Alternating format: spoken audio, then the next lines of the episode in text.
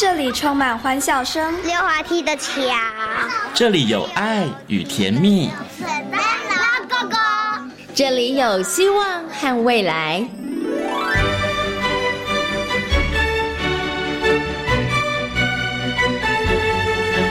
遇见幸福幼儿园，遇见幸福幼，遇见幸福幼，遇见幸福幼儿园。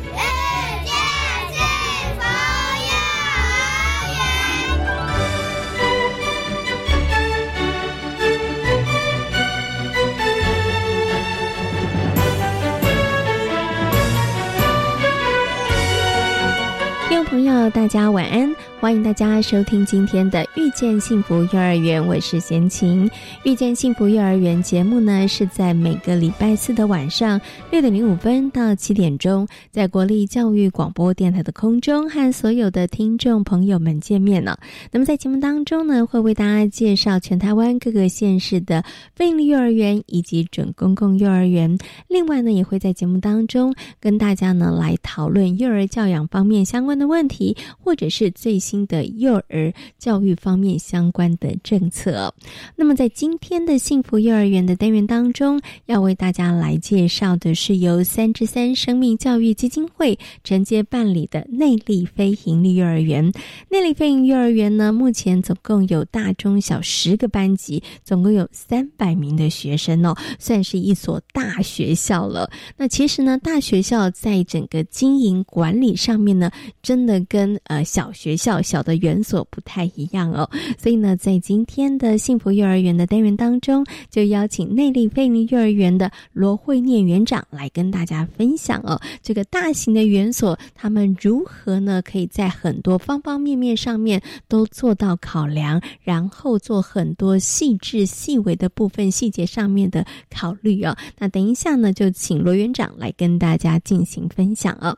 那么在大手牵小手的单元当中呢，我们今今天呢，要跟大家好好来谈谈正向教养。在正向教养里头呢，呃，其实是主张不要去体罚处罚孩子的。那可能有很多的家长、很多的爸爸妈妈想说，那孩子犯错的时候该怎么办呢？那我们接下来呢，就进入今天的大手牵小手的单元，为大家邀请到的是赵启杰园长来跟大家好好的谈谈正向教养。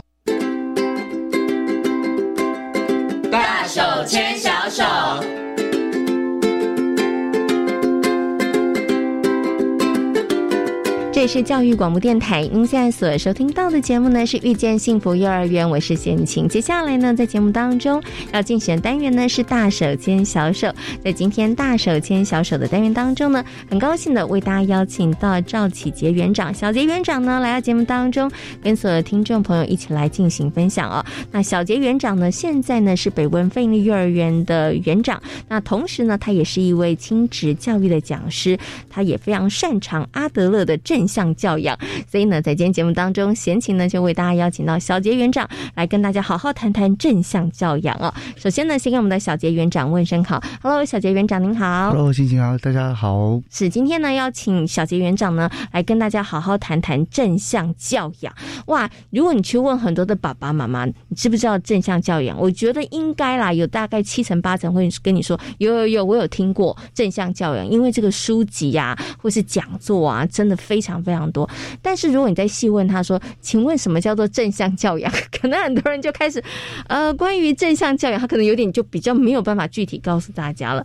所以呢，小杰园长今天要来跟大家讲一下哈，那什么到底什么是正向教养呢？小杰园长，好，对我在我自己的感受，或者在自己呃，就是在呃，不管是书写或者是在跟别人对话的过程当中，我觉得正向教养对我个人来说，或许会是一个我们一样都是人，我们会希望我们被怎么样对待着。我们希望我们是被怎么样去看到我们生活中，呃的我们为什么会犯错？嗯我们为什么会没有办法表现的这么好？那我们当我们碰到这个状态的时候，我们是希望怎么怎么样被去看待、去被陪伴、被去对待的？如果我们相对还是负向好了，我们可能就被贴那个标签是你很坏，嗯哼，你是个坏孩子，嗯哼，你这个你是个呃，你是个不聪明的孩子，你是一个。呃，不认真，不认真，不邪恶，或者是你是一个坏蛋，或者是一个什么偷懒的小朋友？对，偷懒就是，或者是你是个呃，突然间想不到很多负面名词。但是我们想到是，当我们把这些负面的名词、这些标签贴到一个人身上的时候，一直这样贴的时候，对那个人来说，他成为一个人，他就带着这些标签，带着这些我们对他的眼光，然后往继续往前走着。但我觉得正向的过程，他会是一个，你是个很很努力的孩子，嗯哼，你是个认真的孩子，你是个细心的孩子，你是个贴心的孩子，你是个温暖的孩子，你是个懂得爱别人的孩子，嗯哼。当我们把这些孩子标标签放在一个人的身上的时候，那个人会感受到自己是有力量啊，他会知道说，啊，我在这个这个环境，我在这个世界，我在这个家。我在这个班级，我是有价值的，大家喜欢我。还有就是在哦，因为我自己本身是以阿德理理论为我自己的依据。阿德理论一个非常重要的概念就是爱。嗯哼，孩子感受到我是被爱着的，是。当他感受到是被爱着的时候，他就会更有力量的去面对生活中的挫折，嗯哼，生活中的起起伏伏，生活中无呃那些不顺利的事情。嗯哼，而我们的那个正向教养的背后，就是我认为就是看到人。然后让人感受到是被爱，嗯哼哼，是被支持，是知道我们都不完美，但我们一起努力的在。这个世界当中，往好的方向去走。嗯嗯嗯，OK，这是我心目中对于正向教养的看法跟定义。是 OK，不过透过刚刚其实小杰园长的说明哦，简单来讲，其实就是让爱孩子真的是在一个被爱的环境当中，然后让他可以成长，让而且重点是要让孩子感受到他其实是被爱的哈。那我们刚刚这样讲，可能有一些听众朋友或是有一些爸爸妈妈觉得啊有点抽象啊，因为你去大概问所有的爸爸妈妈他爱不爱小孩，他说我爱小孩呀，可是为什么后来可能对于孩子的这个教养上面会出现了一些差异呢？我就想请问一下小学园长，可能有些爸爸妈妈就想说，那这个意思是小孩子犯错的时候不要惩罚他吗？因为说短期惩罚会有效，但是长期并不好，对不对？那是不是就是意味着孩子做错的时候不要惩罚他呢？那还是小孩子做错的时候，我们到底爸爸妈妈应该怎么样来处理比较好呢？好，我我那个呃，在之前有碰过一个例子。是这样子，就是老师带着一个孩子来找我说：“哎，老那个园长他手上拿着那个磁铁，是不是学校的？”嗯，然后就是我们有一个可能是科科学组的东西，孩子把里面的磁铁带回家了。他说，然后带回家的时候，他跟妈妈说：“这个磁铁是我在地上捡的。”嗯，但是妈妈说：“怎么会在地上捡到这个？这应该是学校的东西吧？”好，所以妈妈就有告诉他了一下，嗯，然后也告诉学校的老师。那老师说：“那这件事情该怎么办？”嗯，那我就说：“好，那你带孩子来找我。”嗯，孩子来找我的时候，他头低低的，一路走过来，走过来，走过来，走到了我的身边。我跟他说：“呃，我可以先抱你一下吗？”嗯，然后孩子就愣住了，愣住了。嗯，然后我就抱抱他，跟他说：“呃，你很想要那个，你很想要那磁铁，对不对？嗯，你一定很想要这个东西，所以你才把它带回家，对不对？”嗯哼，孩子就眼眶泛泛泪的，然后跟我点点头，是说：“嗯，一定是很想很想要，才会让你做了这样的事情。但是你拿回家之后。”你有觉得比较快乐吗？嗯，孩子就摇摇头。嗯，我说嗯，因为不是我们自己的东西，当我们没有问过别人，嗯，当我们会需要跟妈妈说不是真的话的时候，嗯，你一定会觉得很难过，你一定也会很害怕。原本好想要一个东西，但是让你这么害怕，你一定也很不好受，对不对？嗯，还是有点点头。嗯，我说好，我知道你知道自己做做不对事情了，我知道你。你也说了，因为这件事情感到很难过了。嗯哼，那我可以再抱抱你吗？因为我我没有因为这件事情骂你，我觉得事情不好。但是我希望你可以记住，是下一次碰到这种很想很想要的状况的时候，你要记得这一次你拿了，可是你内心感到好，心里觉得好不舒服哦，你心里觉得好难过，你心里觉得好害怕。记得这个心情，你可以做的是跟爸爸妈妈说，或者是跟园长说，那我们一起来讨论方法。嗯，也许你下一次。就不会像这一次这么的痛苦了，嗯哼哼，好吗？嗯，然后孩子就眼眼眶泛泪的，就是在跟我点点头，是，然后我就说好，那我我再抱你一下可以吗？嗯，我抱抱他，然后拍拍他，然后我就跟老师说好了，就这样子吧。是，我们讲的是人为什么会犯错？嗯，人为什么会孩子为什么讲不听，孩子为什么会做这些事情？一定有原因，背后是有他的原因，有他在想的当下，他可能突然间所谓鬼迷心窍。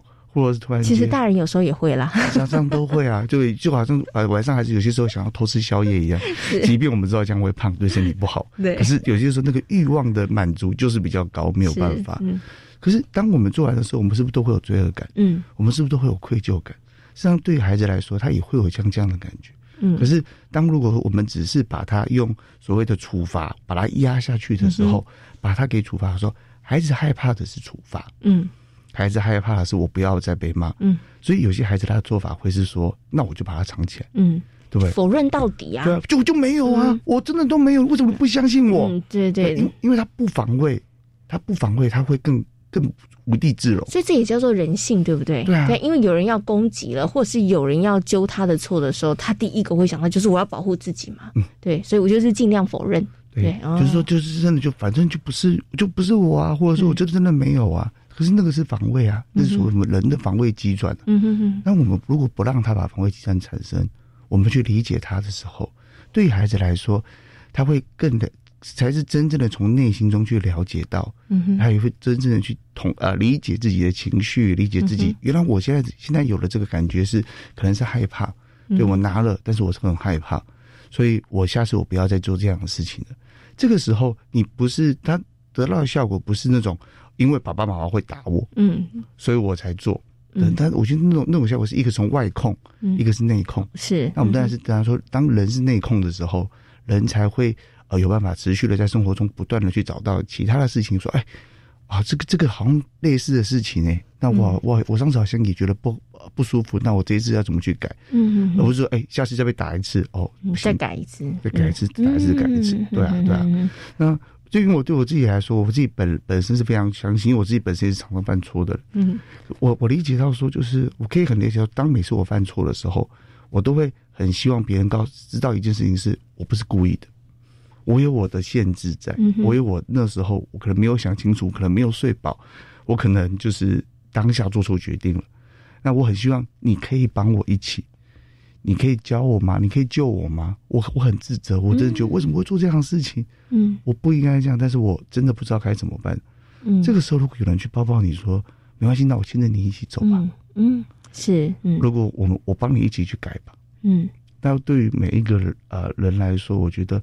这是我常说说，常常会认为的是，人会希望是被接住的，是被群体带着一起往前走的。嗯，那我们就用这个方法来替代处罚，替代只是呃呃一些惩罚。嗯，对孩子来说，他的呃状态当然就会是比较好一点的。嗯，当然我我也不会认为说，哦，全然的处罚就完全都是错的。嗯，因为有些时候，我们还是会跟孩子有一些约定。还是有些定说，哎，那我们呃，我希望你能够做到什么样的事情？那我们可以给给孩子选择说，呃，如果你还是坚持你的做法，那可能比如说，呃，我可能会因为害怕你跌倒，比如说你可能在一直在玩很危险的东西，我可能会害怕你跌倒，我可能会把你抱抱抱住，嗯哼，我可能把你抱住，我可能会因为我是害怕你为了这件事情受伤，而我也提醒过你了，嗯，然后我们也给你就是给你是机会给你做选择，嗯你可以选择，比如说你可以选择。玩另外一个东西比较不会危险，是。对，一个是危险，但你玩那东西的时候，我可能就不会需要去那么样子提醒你，那样子可能呃需要去报警你。但如果你还是坚持，比如说你坚持在这个在池塘边玩，嗯，然后我一直提醒你都没有办法听到的话，那我可能会紧紧的抱着你一段时间，告诉你你这件事情是不对的，是。但是在那个背后是我很爱你，我好怕你受伤，是。因为你是我呃我非常爱的人，嗯哼，那。当结束之后，你可能跟孩子说：“对不起，我刚刚需要这样抱着你。”嗯哼。但是我要跟你说，这真的是因为这真的太危险了。嗯哼。所以我会非常害，我也会非常害怕。是。所以说啊，我想不到比较好的办法，嗯，让你真的了解我想要告诉你的事情。如果说你觉得这样很不舒服，你可不可以下一次告诉我说，我怎么样提醒你会更有效果？嗯，是。你会更喜欢我怎么样办法来提醒你，就不用像这次一样需要发生。哦，让你不舒服，我也不舒服的事情。嗯嗯嗯那当我们在常常跟讲孩子跟讨论跟孩子讨论的时候，因为我们不是啊，以着一个威权从上往下去压他，所以孩子会比较能够讲出他心里的话，尝试的说出来。嗯，或者是他可能会说啊，我我对不起了，我真的就错了。因为我是也是有碰过这样情形，是孩子啊，就是真的因为做了非常危险的事情，被我先请到我旁边来，而且我我跟他在跟他说话的时候，我是。相对起来比较严厉，嗯哼，对，然后告诉说，因为这件事情真的很危险，我一直在提醒你，就是我害怕你们受伤，然后我请请你记得，在你现在现在在你身边，我不是要处罚你，嗯，而是我希望刚刚让你告诉告诉你说，呃，你需要在我旁边，因为你需要被保护，嗯哼哼，然后哦，我希望你可以好好想一想，等下我们再好好谈一谈。他是个性格非常坚毅刚烈的孩子，但是在那个他在我背后的过程当中，他就说：“好了，我真的知道我自己做不对事情了，我下次不会这样做。”老师就是小小小杰不是在凶我啊啊！可是我刚刚就忍不住啊，他就一直跑边碎碎碎念碎碎念碎碎念碎碎念。然后等到我们就是到了一个安全的地方的时候，我跟他说：“那哦，你知道刚做做不对什么事情对不对？”他又是丁总说知道。我说：“好，那就够了。”是，嗯，就是给孩子一个拥抱，说：“嗯哼，对不起，我刚刚真的是因为。”太危险了，我需要这样跟你说话。嗯哼哼，然后孩子就说：“你不用抱我，没有关系啊，而是我自己做不对啊。”是，对啊。可是那个时候是人是自己内心是了解的，是是，他不是就是因为我害怕处罚而躲避的状态。赞美或鼓励孩子哦，其实爸爸妈妈应该怎么做才是比较好的呢？好哦，我举也是举个例子，有一天有一个爸爸跟我说啊，在我演讲完之后，他跟我说：“嗯，我觉得。”我不不知道赞怎么这鼓励，我不知道对孩子有没有用哎。嗯，那我跟爸爸说：“爸爸，你可以跟我解释一下吗？”那爸爸说：“他每个礼拜都会带孩子去游泳。”嗯哼，那每次游泳呢，起来之后，孩子都会问爸爸说：“爸爸，我今天游的如何？”嗯，爸爸都会说：“你好棒。”嗯，你好棒。每次上来都说你好棒。他说有一次前几天我在带他去游泳，然后当他起来的时候，他又会孩子又问我一句说：“爸爸，我游的如何？”我跟他，然后他跟我说，我就跟他一样说你好棒。嗯，这个孩子生气了，孩子说你根本就没有看我游泳。嗯，然后我想想，哎，这个情境可能会是什么？嗯，为什么你好棒没有办法达到效果？嗯哼，我们生活中会看到你好棒，可能是在我们小学的时候写国文课本的时候，老师还要画那个。那对我们来说，可能你好棒，比如集十个你好棒，可以换个小礼物或什么之类的。他那个发挥是一个很广泛的事情。但我们想看看孩子为什么在每天游泳起来的时候，他都会希望听到爸爸说：“我今天游的如何？”嗯哼，他希望爸爸真的有看到他，然后发现他的有一些变化。我们也许讲两个部分好了。也许他今天这一次，他可能原本都不会换气，嗯，因为可能或者像我一样，可能只会单边换气。他今天练习到会双边换气，他爸他会不会想要听爸爸说：“哎，我看到你突破你自己的挑战了，你原本做不到，你今天做到了。”这时候呢，你好棒，嗯，就会是一个。你真的有看到他的过程，嗯，所以我们要把那个细节部分讲出来了。你必须要让孩子说，你看到孩子做做的是什么，然后还说，还说我看到你很努力的、认真的在游泳，我已经不断的尝试，都没有放弃。现在你终于成功了，你真是一个很很有毅力的孩子啊！你真的是一个很勇敢的孩子。当我们在这样讲的时候，孩子是听到我们真的有看到他做了哪些事情，跟他会有一个正向的自我标签在身上，而不是只有个单纯你好棒。那我们再换另外另外一个层面想。也许今天孩子今天状况就是不好，从他下水开始，一直不断的喝水溺水溺水溺水，就是那种小小的溺水呛水，他可能懊悔了，在泳池边可能已经走了一小段了，就觉得说好心怎有不好，一上来他想要听到的大人是跟他讲说，我看到你今天状况不好，嗯，但是你都没有放弃。或者是说啊，今天游泳的时候好像没有像平常那么的顺利，但是没有关系，我看到你还是不断在尝试，你是个不不害怕失败，你是一个勇于尝试的孩子，在我的心中，你是一个很勇敢的人，没有关系，再这样你就已经很棒了，一样子你很棒，但是对于那样子落败的孩子来说，一个挫折的孩子来说，他那个那个你很棒是他看到了是我在中间，即便我。可能没有办法那么完美，嗯哼哼，但是我还是被爱着，我还是被看着，我还是被了解跟接纳的，嗯哼。所以一样是你好棒。如果我们只有讲那句话的时候，事实上每次都这样讲。如果你想想，对于那个懊悔的孩子来说，他会不会想说：“我今天就表现这么差，我好跟不好你都讲好，你好棒，对就没有他就无感啦，就没有意义啦。”对，所以孩子可能会在我们随便讲，就很就会有这两种情绪会出现在一个你好棒之后了。嗯哼哼。所以鼓励跟赞美的。差别是在于，到时候鼓励是你会看到孩子，你会去发现孩子，然后去眼睛去呃，是真正设身处地，然后以无条件的爱的方式去看到孩子的状态，把正向好的标签去放在孩子身上。嗯哼，就好像哦，我自己在呃幼儿园的时候，曾经有一位大女孩，就是班上大班的小女孩，她跟我小时候很像，她是一个会口疾，然后也不是那么。讲话那么顺的孩子，也不是也不是那么班上最聪明、最机灵的孩子，但是他有一件事情是他最有自信的事情是，当每次去上完厕所排队的时候，他都会是第一个过来，嗯，站得直挺挺的。你是一个很呃贴心的孩子，你当当你排好队的时候，大家就知道说在哪边排队，嗯，你有把自己照顾好，是，然后你也让老师不用再花时间提醒你，嗯，然后当别人看到你在站好的时候，别人也知道要过来站好。是。谢谢你的帮忙，这个班有你真好。嗯，是。当他这个时候的时候，你会看到他的眼睛。只是充满了光芒，是发亮的，是发亮的。其实我可能生活中我有很多事我都做不好啊。嗯老师叫我起来讲话，因为我会口疾，我真的讲不好。嗯老师叫我起来回答问题，我可能想不到答案。嗯我的手手也不是最巧的，我没有办法做出最美丽的东西。然后我也不太会去呃照顾年幼的孩子，我好像什么都不如人。嗯哼。但是我有一件事情是我做绝对做得到，是我可以做得很好的，就是我可以在。上完厕所的时候排队排的很好，而且老师有看到，是爸妈有看到，嗯哼哼，就即便只是那些小小的地方被看到，对人来说是重要的。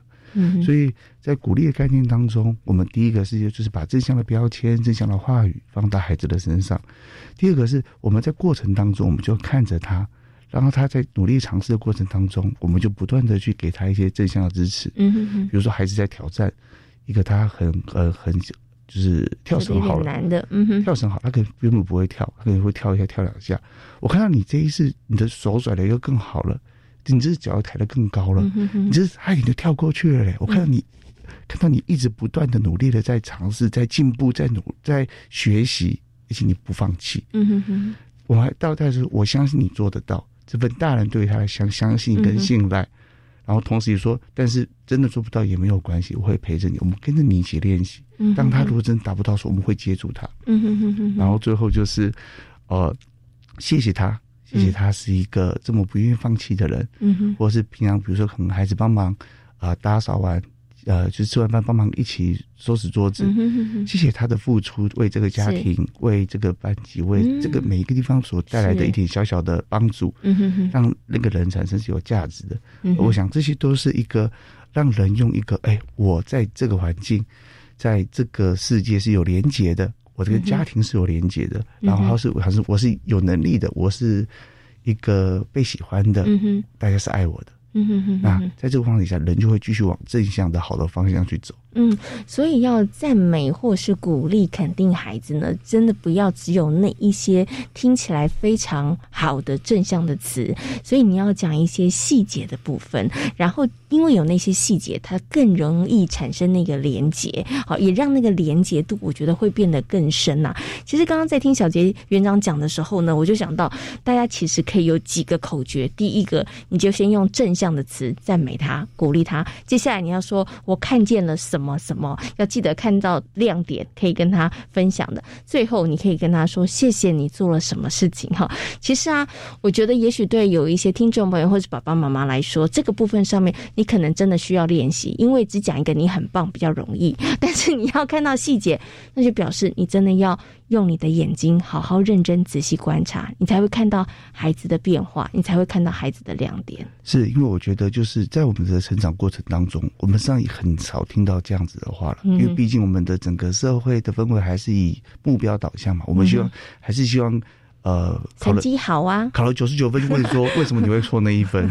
是不是细是不是不够细心？下次要再加油。是，就我们常常我们会希望好还要更好，是我们希望达到一个满分的状态，但是我们都不是完美的人，嗯哼，对啊。那我们我们会不会这样子看着长大的时候，想想当然我们自己在面对孩子的时候，我们也理解那是那份感觉是不舒服的，嗯嗯。但是因为有些时候我们没有被那样子的对待过。被没有被正向的话语，没有被正向鼓励过，所以我们会不知道怎么说。嗯哼，因为我们也没有没有这样被看过嘛。是，但就我们就从我们的生活的工作或什么部分来看好了。呃，你会不会希望在工作的时候，只大家只用最后的成绩来评判你吗？还是大家看到你中间的努力？嗯，还是大家会，你会希望你在中间的时候，别人会怎么跟你说？嗯，当你还是当你在奋斗的时候，你会希望别人过来拍拍你说：“是加油，我们一起努力，一起加油。”嗯哼，还是别人就是看着说你怎么会做出这样的东西？有的时候你可能真的很努力，做出来成品可能不如己意。嗯哼，但是你可你想送出去，你还听到长官跟你说。啊，你这边可以怎么学？我们可以帮你们一起来讨论，还是因为把它丢回去说你这不做什么烂东西，然后再请重做之类的。是，我们会希望别人怎么样听我们跟我们说话，那我们就用同样的心情去跟孩子说话，去同理孩子的感受。也许每个孩子都会有点点不同，但是我们要了解到的是，那一些被支持、被肯定、被爱着的话，在每个人耳朵跟每个人心里面听起来都是一样的，因为大家都需要被支持。被看到。嗯，OK，好，那今天呢也非常谢谢呢赵启杰园长，也非常谢谢小杰园长在空中跟所有听众朋友呢，我们在今天节目当中稍微为大家介绍了正向教养，也举了一些例子哦，也非常谢谢小杰园长，谢谢，谢谢，谢谢大家。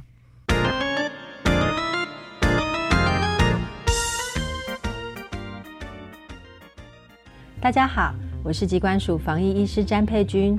大部分的 COVID-19 感染者症状轻微，休养后可自行康复。居家照护期间多喝水，充分休息，并留意自身症状变化。如果出现喘或呼吸困难等警示症状，请立即联系一一九或依卫生局指示，以防疫车队同住亲友接送或自行前往就医，保护彼此。疫苗打三剂，一起做防疫。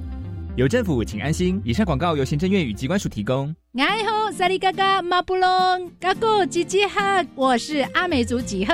加巴加巴马布拉迪查奇阿勒，大家好，我是台湾族的小蔡。每天中午的时间，你们都做些什么事呢？嘎拉好干，你们按干么哈吉啦？给大家一个最棒的娱乐，那就是每个礼拜一到礼拜五中午的一点到两点，有你的好朋友台湾族的小蔡、阿美族的几贺联合为你所服务的有缘来相会，要准时收听哦，等你哦。我们假日要去哪里玩呢？参观职业试探体验长设展，VR 和 AR 游戏互动，让小朋友了解以后上高中、大学可以学什么，还可以认识不同的职业哦。听起来好棒哦！这在哪里呢？在台北台湾科学教育馆、台中公共资讯图书馆、高雄科学工艺博物馆都有。在哪里可以查相关资讯呢？请上“记者动起来”脸书专业查询。以上广告是由教育部提供。大家好，我们是台湾弦乐团，我们都在教育广播电台。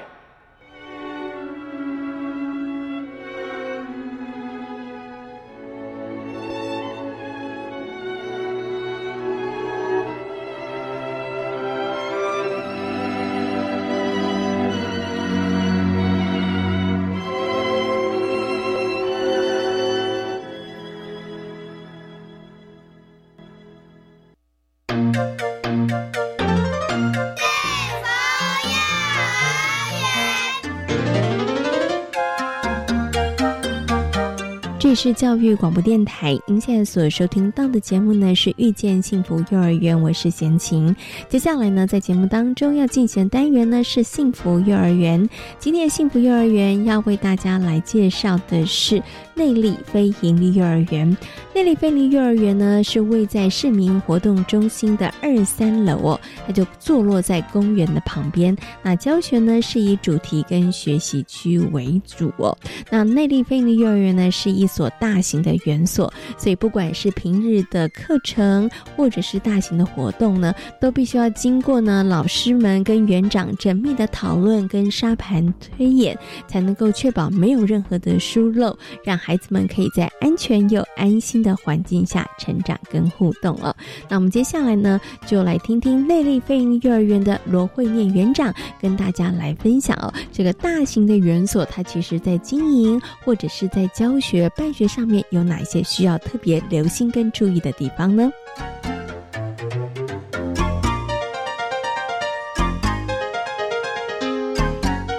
首先呢，先跟我们的罗园长问声好，Hello，园长您好，你好，大家好。是今天呢，很高兴贤琴可以来到这里啊。其实呢，我在进入内力飞行幼儿园的时候，我真的有吓一跳哈，因为它很特别，它跟呢呃之前我介绍的可能位在国中国小里面的飞行幼儿园不一样，它其实是位在这个市民活动中心的楼上哦。那其实走旁边的时候，我也觉得哎那还好哈，但是走进来之后发现别有洞天。刚刚园长跟我说，我们总共有三百个小朋友，哇，真的很难想象。但是呢，真的刚刚园所里面走一圈之后，发现每一个孩子，虽然三百多个孩子听起来好像应该会每个人很拥挤，其实没有，每一个人他可以活动的空间也是蛮宽裕的哈。好，所以我想呢，是不是可以先请我们的罗园长啊，就我们这个内力非盈利幼儿园，我们可能所在的位置，还有我们这个成立的背景，稍微帮大家做一个简单的分享跟说明，好吗？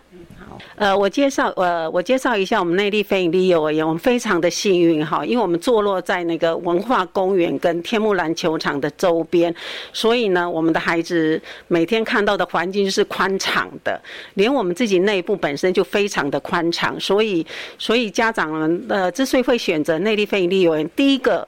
环境也是我们的优势，虽然虽然说我们这个建筑物是比较老旧了一些，但是呃，它都有一个计划性的做翻修的动作哈。我们这个是我们很开心的地方。那我先介绍一下我们这个周遭的环境哈。呃，我们周遭的环境，呃，我们自己本身呢，就是我们有三百位的小朋友，好，我们有。二十九位员工，然后再加上我们的教师助理员，大概有十位，所以加起来大概有三十六、三十七位的人。那每天早上呢，你看我们有三百个孩子，三百个孩子上学都必须要有家长陪同上学入学，所以这一间建筑物呢，每天承载量大概有一千两百多个学生。但是刚刚。刚刚主持人问的很好哈，他说：“哎，那这样子在整个环境上，你们怎么去规划我们所有的流程哈？”那我先介绍一下我们的环境好了。那我们呃，目前我们有十个班级，那十个班级里面呢，在我坐落在二楼的地方呢，会有一个呃，我们大型的。呃，那个什么多功能教室，多功能教室的功能就是，呃，平常孩子呢，呃，老师会带着小朋友到多功能教室里面去活动，或者是说，因为有里面有很多的书，孩子会在那里阅读，因为我们也在推展阅读的工作。好，另外另呃对面呢会有一个感统教室，感统教室呃里面有非常丰富的教材教具，可以让孩子舒压，就是说，呃，当老师的设计活动会应用到呃。感统教室的时候，他们就会移位到那个感统教室，不是上课的地点，不是只有在教室里面。好，再来就是我们的三楼的地方呢，主要是以大班的孩子为主，但是里面有一个幸福厨房，那个也是那个也是孩子们最喜欢的一个领域。好，孩子因为透过透过饮食教育呢，还有透过他亲自去。去实验操作的时候呢，他会觉得他的成品做出来会是一个非常棒的哈。我光想到三百位小朋友，刚园长说一天整栋建筑物的承载量，可能就你知道早上一趟，下午一趟，就一千两百位了。因为有小朋友，还有爸爸妈妈哈，或是阿公阿妈接受一千两百位。这时候我就想请问园长了。我光想到上学跟放学，我就觉得是好可怕的一件事情啊！所以以这个内力飞行幼儿园来说，哈，其实我们怎么去建立那个流程的 SOP 哈？因为真的不能让它乱，尤其又都是小朋友，所以在这个部分上面，你们是不是花了一些时间或者花一些精力呢？其实关于这个部分哈，我相信是每一个大型学校的最大的困扰哈。但是以内力非营利幼儿园来讲，其实对我们我们已经知道我们的弱势在哪里，所以我们必须针对我们的问题去解决问题。所以呢，我们早上一开始的时候呢，我们的孩子是七点二十分就可以送过来了，因为我们要服务家长，因为我们这边临又临近工业区，所以我们配合家长的需求，我们改在七点二十分，本来是七点半。呃，对，所以跟同仁同仁沟通之后，他们说可以，可以协助到家长的地方，我们就尽己所能的去协助家长，所以。七点二十分的时候，我们就已经有孩子入班，就是已经到园所里面来。那老师呢？我们的值班老师七点二十分就会在门口。那我们对家长有一个要求，就是说，虽然楼下有停车场，但是我们希望他们能够遵循我们的规范。是。但是人多嘛，总是会有一个两家长会认为说啊，快速就好了。所以我们老师行政团队呢，他就会拍影片，不管是开车，或不管是骑摩托车，不管是走路，我们就以影片的方式。泼在我们的群组，让家长就是你有你有时间你就开始你就看好，我们不要一直就是有时候看到家长如果说他有逆向，我们就会我们就会柔性劝导，跟爸爸讲说，哎，为什么不可以这样做？是不是可以怎么做？好，但是家长里面也有人很好，他会当我们的警察，是。所以早上来的时候呢，家长都会很。很守规矩的，带着孩子到楼上来，亲自把孩子交给直门口的老师。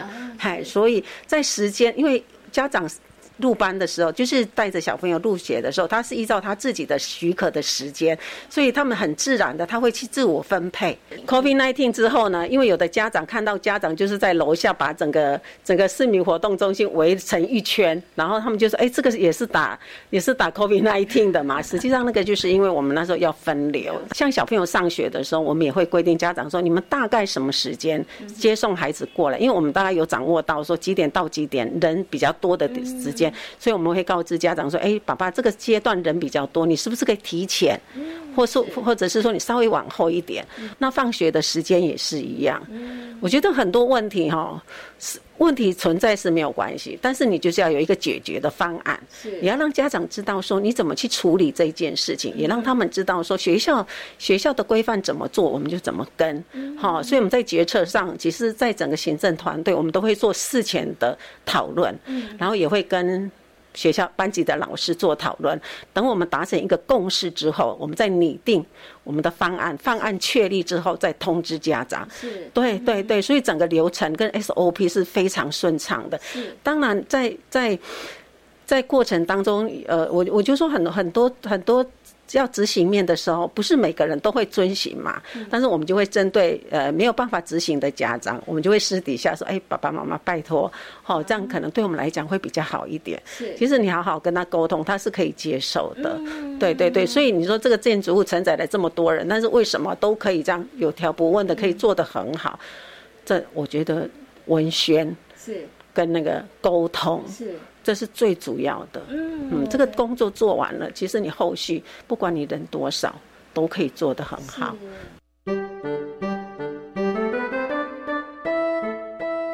我们刚刚提到的呢，是每一天上学放学，它其实就是一件诶很需要注意的事情啊。可是除此之外，在幼儿园里头有办很多的活动。其实刚刚园长跟我说，先请我跟你讲，我办圆动啊，办活动才是我伤脑筋的时候，因为 那不只是不是说一天累积一千两百人，他可能是一下子就来了将近千个人，所以这个要在什么场地办，就是一件很伤脑筋的事情。所以我就想要请问一下园长，像毕业典礼。礼啦，还有说运动会啦，哦，这个对你们来讲要怎么办？是不是都是一件很需要很大工程，对不对？对对。这样的活动其实，呃，对大型的学校办一场活动，其实真的就是所谓的大工程。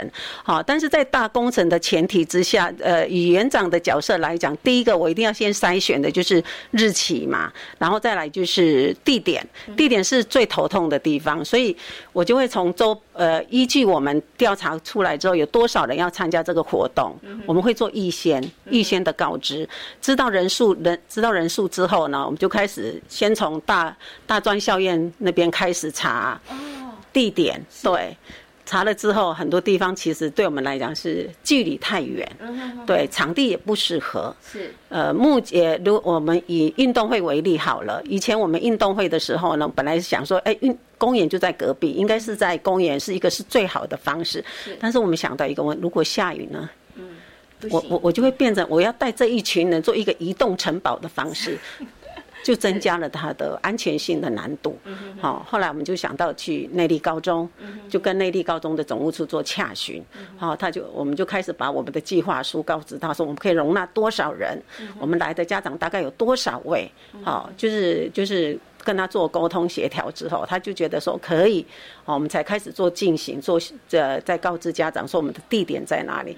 所以像这一次我们的亲子运动会也是在内地高中，然后人数的确也是八九百人，对，的确也是八九百人。你看呢，从入场开始，车子的停放，孩子的位置以及对上楼梯的动线，然后你到你到现场场地的。位置的编排，家长的位置，这个都是不容你不容小觑。对，你你我我我觉得，如果你从呃小细节里面越细心的时候，出现的问题就越小。对，你一定要从小细节开始着手，不是从不是从说啊，我的人越来越多越好。就是从小细节，所以这样我们也是一样，我们会做运动会的会前会的前置作业。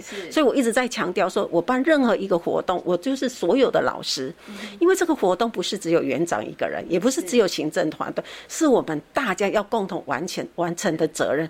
所以，当我们把这个责在帮我们把这个工作全部分派完毕之后，我们再告知家长说。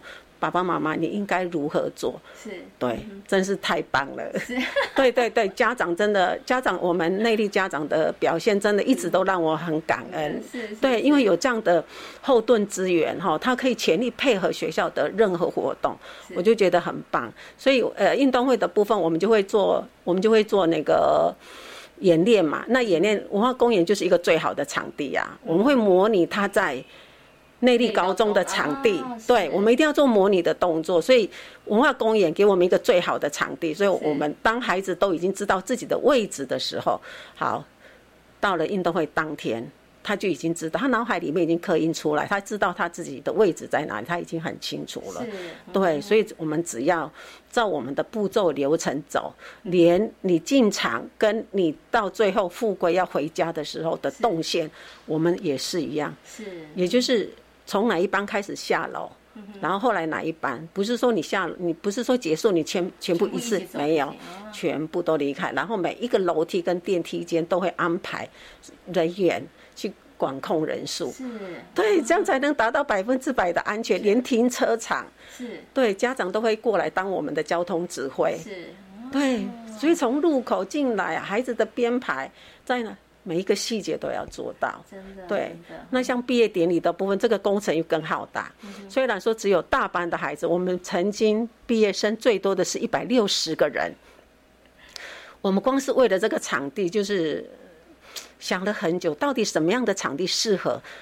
啊，查了很多地方，到最后我们看到中大、立中，一个就是中原大学，也只有这两个的音乐馆。比较适合我们，然后我们还到场地那边去会看、去场看，呃，然后进出就是内部的安全管控，位进的位置、出的位置，好，停车场有多少？有有多少个停车场？好，然后就相互比较。哎，如果人数太多的时候呢，我们有可能就会去中大立中；如果人数稍微少，我们就会在那个中原大学。但是中原大学，我们一定要找至少要五百个人的座位，是，还才这个座位不是只有孩，不是孩子坐，是贵宾，就是所有的家长，就只有家，而且我们还管控一呃呃一个家庭只能两个或到三个。有的家长说，哦，我阿公阿妈谁都要来，是，我说因为。呃，考量到安全哦跟位置，所以我们就跟家长讲说，我们大概就是分配到三个位置而已。所以在场内的时候，我们就会分配说几号到几号是哪一个班，几号到几号分 A、B、C、D、E，对，就开始分配。好，那家长他入场的时候，我们就会有一个登机证，我们就会有一个邀请卡。那邀请卡我们就设计成像搭飞机的登机证，我们就会成 A、B、C，然后你就说好，你进来了，老师就说，呃，好，欢迎欢迎，呃，欢迎登机，然后你的位置在第几排、第几个，都有老师引导跟志工志工妈妈引导，所以整个流程。整个流程，家长就会依据他的登记证去找他的位置。但我们也跟家长说，当孩子在表演或者活动正式开始的时候，我们是希望家长是坐在位置上的。我们要让这个活动的品质拉高，不能因为你要去拍照，然后随意走动。哦，这个一开始的宣宣导工作就也很重要。所以，所以家长就会说：“哎，那我走进。”我们就说不可以，有所要有所坚持啊。好，所以孩子在表演的时候呢。爸爸妈妈，因为他那个场地有一个好处，它就是像舞台，就像台阶式的上去，家长可以可以好好的欣赏孩子的节目，欣赏任何一个地方的表，任何一个表演，所以家长就觉得啊，这个场地很好哦，我不用走动，我也不用跑跑到前面去拍照，因为我只要在拿着相机，坐在我的位置上，好好的欣赏。我说对啊，这样子，你这样孩子看到你看到孩子的表演的时候，你就会很开心，而且再来你的心情是很愉悦的。为什么？没有人干扰你。啊，然后也不会有人在前面走动挡住你的视线，所以他们就会，我们每一次办这样的活动的时候，家长给我们的评价就非常的高，就是因为整个秩序秩序上，所以我每次第一个要感谢的就是家长，因为没有他们的遵守，其实你后面铺陈的那个剧码再怎样精彩都没有用。对，还真的是还是家长。是，对对对。但是我觉得家长心里头是很感谢园长，还有我们所有的老师跟行政团队哦。但是刚刚园长哦有提到说，他其实很感谢家长的遵守。但是也有一点，我也想请教那个园长来跟大家分享一下，就是说，哇，内力飞营幼儿园的家长怎么都这么棒？所有的活动，感觉每一场活动都参与。虽然啦，人这么多，对于园方来讲，我要考量的方方面面，其实要变得比较周详。好，一方面是真的也很开心，好啊，一方面也是压力很大。人人来这么多，对不对？但人来这么多也是开心，表示家长对于我们的教学，哈，那对于他的孩子在这边可以成长，他们其实是喜欢的，或是期待。所以我想请问一下，这罗园长，就是说，尤其是这么多的家长，怎么让家长对于园所的向心力是如此的高？好，他配合，他也愿意参与呢？对。内力非盈利幼儿园，我们我我们的母会是财团法人三之三生命教育基金会，顾名思义叫做生命教育基金会，当然就是着重在。对人的生命的尊重，所以我们看待每一个孩子，我我像我刚才说的嘛，教育要有爱嘛，好，教育不是只有在学习的这一块。啊，那你刚刚有提到说，哎，怎么样让家长对我们幼儿园有向心力？我常常就跟老师说，如果当你发现到，哎，家长的情绪不愉快的时候，你不要只看到他不愉快，你应该你应该要发现的是说，他在他的行为背后的那个感受，嗯，对。如果你感如果你理解到他行为背后的那个感受，他今天为什么如此的生气？是不是因为某些事情没有让他解答？但是他又不说出，是对，那我们就会我们就会跟老师说，比如说像值班门口的老师就非常的重要，那个察言观色的能力，哎，我觉得察言观色或者耳听八方的能力就很重要。你你你站在门口不是说哦，你只是接送孩子进进出，不是。第一个你要注意孩子，第二个你也要注意家长，对。你要注意家长，今天家长的看待对待孩子的情绪，哎，你你发现到跟平常不一样，那你那你的敏感度就要很高，就发现哎，是不是发生了什么事情？那老师就会记下来，然后告知班级的老师，然后再由老师去关怀家长。哎，对，就会说哎，今天今天爸爸是怎么了？哈，就觉得哎，好像跟平常不太一样。对对对对，这这也是一个小细节。哎，不瞒大家说，我们行政团队超厉害，每一个人哦，三百个。每个孩子全部都记得。有一次，我们的麦克风，也就是我们的刷卡的有一点故障，我们就直接用麦克风，看到人就广播，看到人就广播，零误差。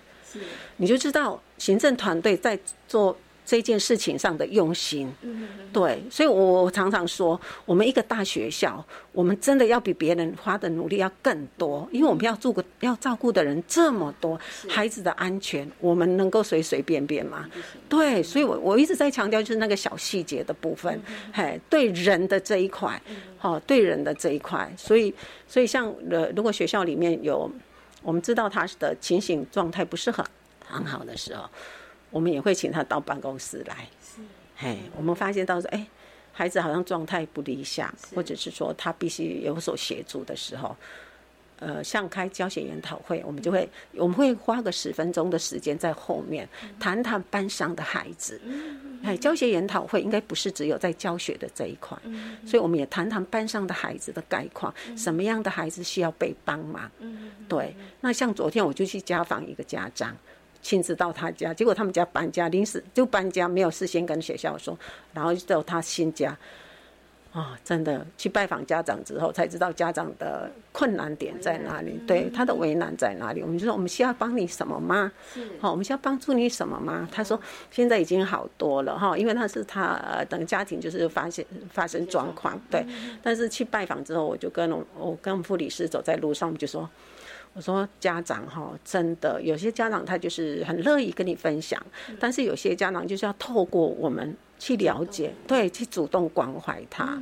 好像所以那个家长昨天他就传来给我说，他说谢谢园长妈咪。好，其实我们只是一个一个很轻微的动作，但是他就会在他需要被人家帮助的时候，我们可以立即的伸手去协助他。那个是我们最乐意，所以那个这个就像我们执行长说的。对我们整个学校就是就是要氛围，就是有趣、有爱、有梦嘛。你就是要发扬这一块，不是说只有嘴巴说说。真的，我我我觉得人哈，我觉得当一个老师或者不管是家长啦，在在整个在整个情境上，人就是一个情境。哎，你今天如果要让孩子，如果要让孩子他在他的语言表达，也就是表达上很有礼貌，或者他就是身教，不是吗？如果你要让他在阅读能力上很，如果他愿意去读，那也不是也不。不就是营造一个情境，所以我们也在营造我们的情境，在推广我们的阅读能力。对，所以我们就我们就常就说，我们就是在身教方面，就是要好好的督促自己。好，跟对待家长的这一块也是。当然，其实最难教育的其实是家长。嗯，对，最难教育的家长。所以前面刚刚虽然听到说，哎，我们很多流程好像家长都很配，实际上有很多东西就是也有一些就是需要我们花更多的力气去跟他做沟通。但是这一块，我们把它当做是我们的强项啦，因为那个也要必须要得这样做，每一个人都要学会去去跟家长做沟通。好，这个是我们。所以我们在那个在职教育的时候，呃，比如说像我们的公事营啊、母会那边，每一次这个课程都非常的重。是，对对对，因为老师也有正向能量，对，要给老师正向能量，让他知道说应该要怎么做。是，对，这个就是我们自己本身的使命吧。是，所以我我我我我觉得真的要守护守护这个使命，就是跟孩子的。安全呐，哈，那也是我们的责任呐，所以我们也。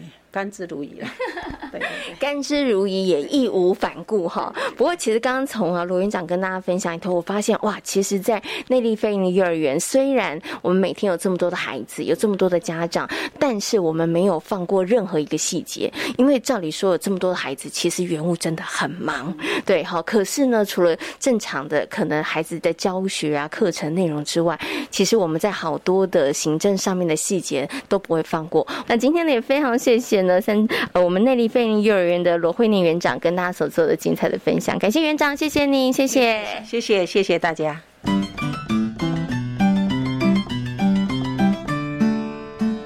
这里是教育广播电台，您现在所收听到的节目呢是遇见幸福幼儿园，我是贤琴。接下来呢要进行节目的最后一个单元，亲亲小宝贝哦。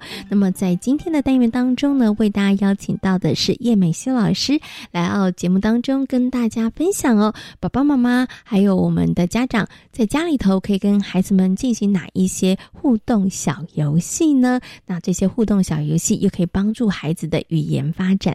我们接下来呢，就听听叶美熙老师的分享。亲亲小宝贝，大家好，我是奇威专注力教育中心的美熙老师，今天要来跟大家分享零到一点五岁的小朋友在家可以用哪一些活动来帮助孩子呢？好，我们今天要介绍的活动呢，叫做猫咪吃东西。这个可以帮助孩子呢。如果他的呃吃东西的时候，可能比较没有力量，不喜欢咀嚼，或者是我们发现他说话的时候呢，嘴巴都不太动，然后或者是他不太会舔东西，啊，舌头不太灵活的，都可以用这一个活动去帮助孩子哦。好，那我们可以怎么玩这个游戏呢？其实很简单，爸爸妈妈呢只需要准备几个小东西。好，比方说我们可以准备果酱。可以准备坊间有的那种海苔片，那或者是呢，我们说杂货店里面常常在卖的 BB 糖都是可以的。